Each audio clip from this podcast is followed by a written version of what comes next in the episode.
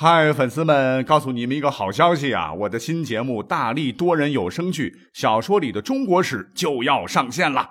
想要了解新节目或者跟我互动聊天，赶快来加入 VIP 粉丝群，入群二维码就在本期节目的声音简介中。你也可以添加我的小号，拼音大历史加幺零幺 D A L I S H I 幺零幺，然后拉您入群，我在那儿等你。管他正史野史。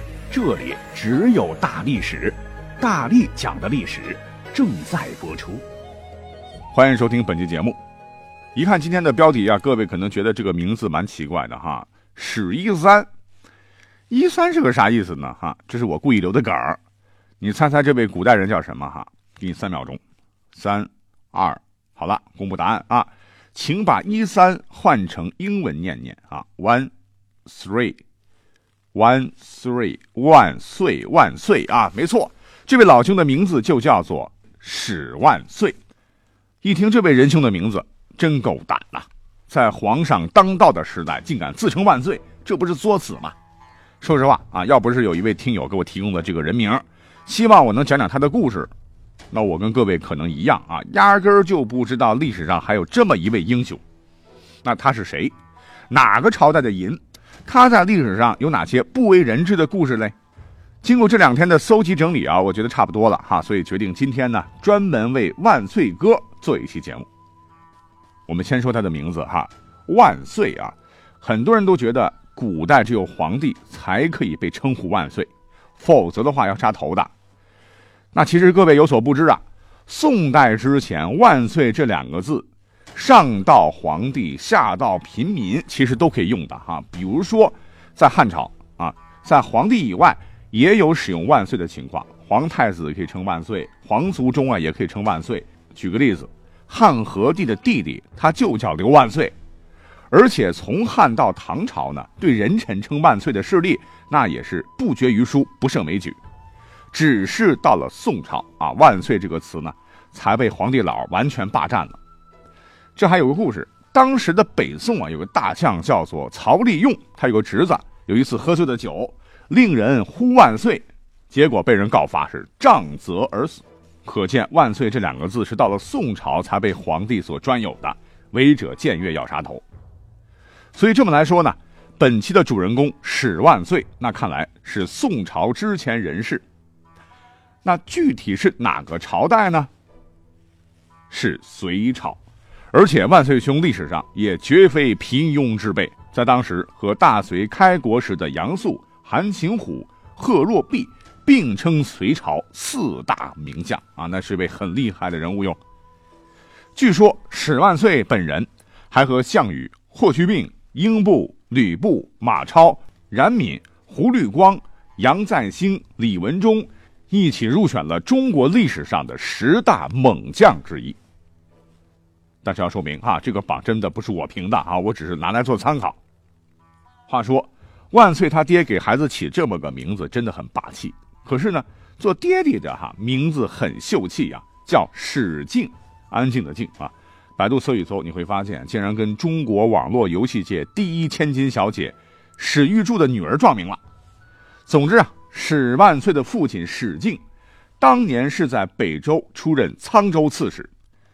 不知道是不是受到了父亲的熏陶，还是因为家族几乎世代为将，有优秀基因。这位史万岁打小就对行军打仗非常感兴趣，特别喜欢读兵书，什么《金瓶梅》啊、《肉谱》不《孙子兵法》等等。那除此之外啊，还特别喜欢《周易》八卦，是自学成才，在当时成为了占卜大师，连史书上都记载史万岁精通占卜也。论武功啊，功夫了得呀。骑马射箭，矫捷若飞，天生就是个武将胚子。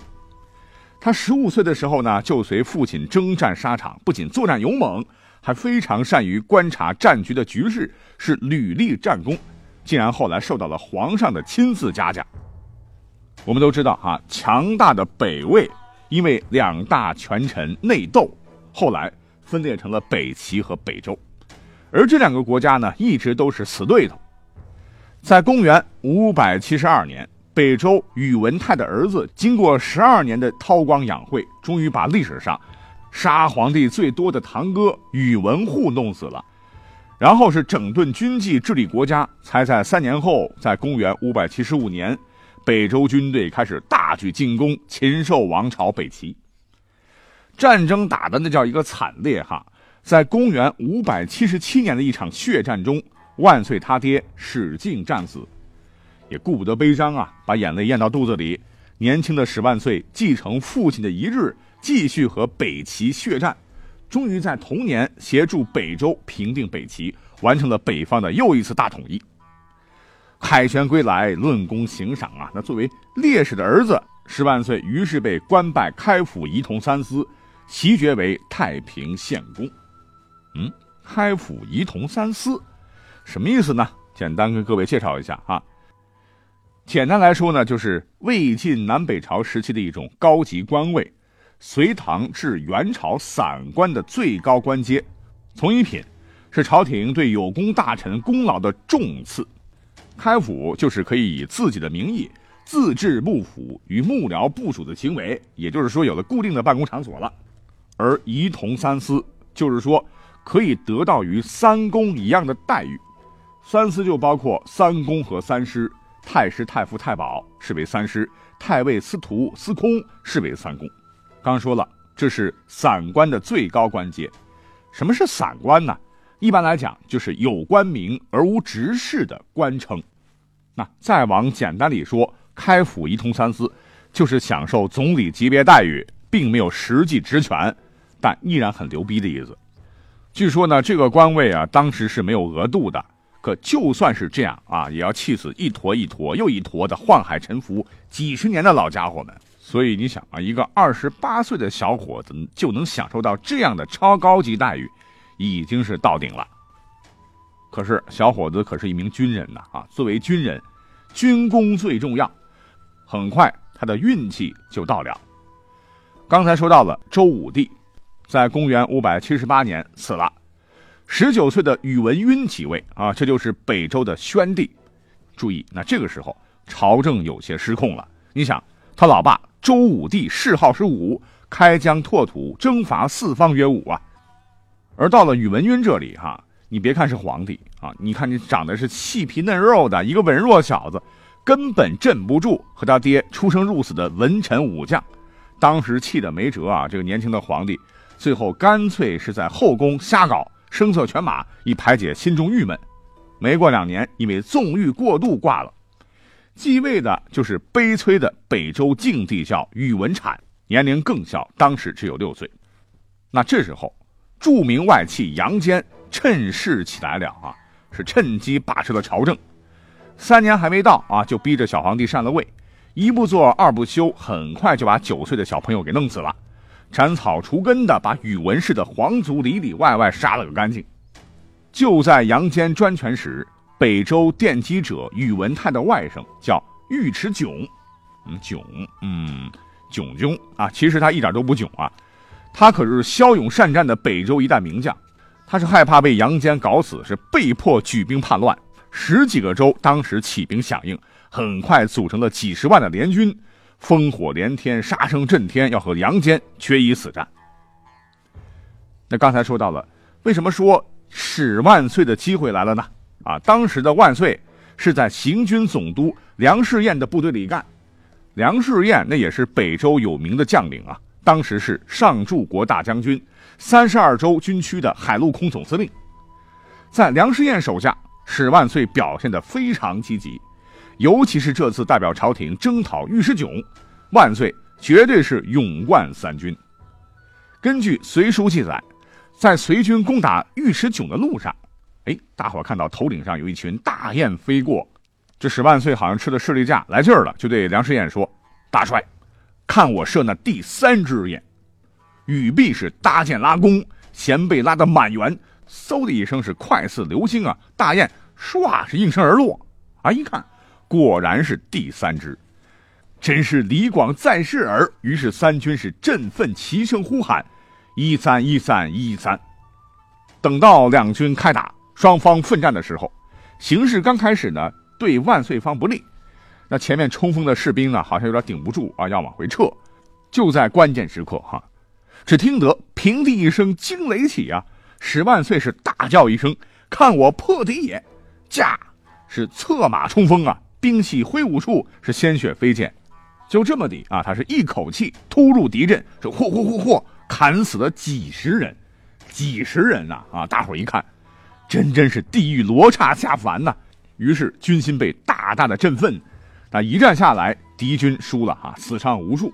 不久，尉迟迥被灭，史万岁也迎来了人生的新巅峰，因为有功，受封为大将军。当时他才不过三十一岁而已啊。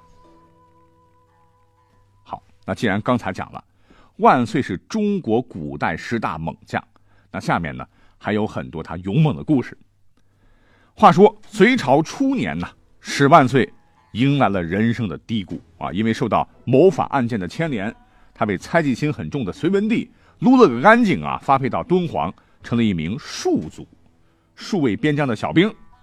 可很快，机会又来了，在公元五百八十三年五月，隋朝秦州的总管叫窦融定，率领步骑三万精兵出凉州，和突厥的阿伯可汗在高月原，也就是今天甘肃民勤西北展开大战。那这位可汗打仗不行，一直在败，可是呢实力犹存，双方是力战数次都是筋疲力尽，这让窦融定很伤脑筋。这时候史万岁是主动请缨，要助大帅一臂之力。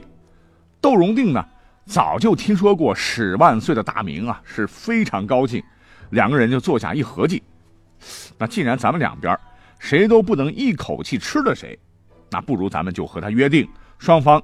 当各遣一壮士决胜负耳。突厥那么一听，啊，好啊，我们的勇士吃牛羊肉长大的，全身的肌肉疙瘩哈，杠杠的，那胜的肯定是我们了。于是当即答应。第二天，东风吹，战鼓擂啊，双方大军是摆开了阵势。突厥派出的是一名骁勇善战、马上战斗力爆表的第一勇士，而隋朝这边出战的。正是突厥听都没有听过的敦煌戍边小兵史万岁。那大伙当时一看吧，双方勇士啊，好像都有实力，这可能是一场力战啊，怎么着也得打一百个回合吧？您猜怎么着哈？谁都没有想到，双方是策马冲锋，蹭蹭蹭近前交错中，咔嚓，这史万岁竟然像一阵风一样的回营了，怎么回事啊？放慢动作，速度太快哈！对方的首级瞬间就被万岁割走了啊！没脑袋的尸体还在原地保持战斗姿势立着呢。这所有的突厥人当时都惊呆了哈！我们最勇猛的勇士怎么一个回合都没撑到，就这么死了？死了？啦！突厥惊惧啊，当时掉头就跑啊！这个小兵太厉害了，我们服了。从此，史万岁仨字儿是威震西域。时间来到了公元六零零年四月，突厥又卷土重来，领头的可汗叫达头，晋王杨广迎战，史万岁当时是率军至大金山，与达头是狭路相逢，达头可汗是先派遣使者问，带头的隋将是谁呢？探子回报，史万岁也。达头心里一沉，又问，得非敦煌戍卒乎？一听到答案很肯定，yes，啊，就是当年砍死我们突厥第一勇士的那个史万岁，达头当时汗就下来了，赶紧下令撤撤撤撤撤撤。那这边你不打我，那我还要打你嘞！史万岁是趁机驰追百余里，纵击大破之，战数千级，并且是又乘胜追击，深入大漠几百里啊，直到突厥军队啊撒丫子跑的没影了，这才撤回大营。只因为听到“史万岁”这仨字就能把突厥大军吓得逃之夭夭哈！告诉各位，中隋一代啊，这种猛人只此一例。好，开头讲了哈，史万岁是自学成才，成了当时的占卜大师，但他是千算万算，怕是没算到，他辉煌的一生即将谢幕。怎么回事呢？从大金山回来以后啊，隋文帝刚好废了太子杨勇。确立了杨广为继承人，那为了保证政权的顺利交接，隋文帝就开始对杨勇的幕僚展开了清洗。而十万岁很不幸啊，正好老上司曾是杨勇的人，受到牵连了。再加上啊，杨素这个坏家伙非常嫉妒他啊，就陷害他。所以在公元六百年十一月二十号，他在朝堂之上被疑心病很重的杨坚暴杀，享年五十一岁。史书说，全国上下得知啊，万岁被杀，认识或不认识史万岁的哈，没有一个人不摇头惋惜的。不过后人并没有忘记他。我们查找资料哈，在公元七百八十二年，当时的礼仪使颜真卿啊，向当时的唐德宗建议追封古代名将六十四人，并为他们设庙享殿啊，其中就包括了柱国太平公史万岁。到了公元一一二三年，当时是宋朝嘛，宋氏依照唐代的惯例为古代名将设庙，七十二位名将当中也包括了史万岁。在北宋年间成书的《十七史百将传》中，史万岁也名列其中。那我想啊，这也算是对史万岁老人家的一种深切纪念和缅怀吧。那讲完了史万岁的故事，我觉得很纳闷哈，像史万岁在历史上那也是响当当的一员猛将啊，为什么现在的小说、电视剧、连续剧对他讲的真是少之又少呢？哎，我觉得以后有作者要写小说或者有剧本的话。可以参考参考我今天讲的内容哈，给史万岁也留个位置好吗？好，感谢收听本期节目，我们下期再会。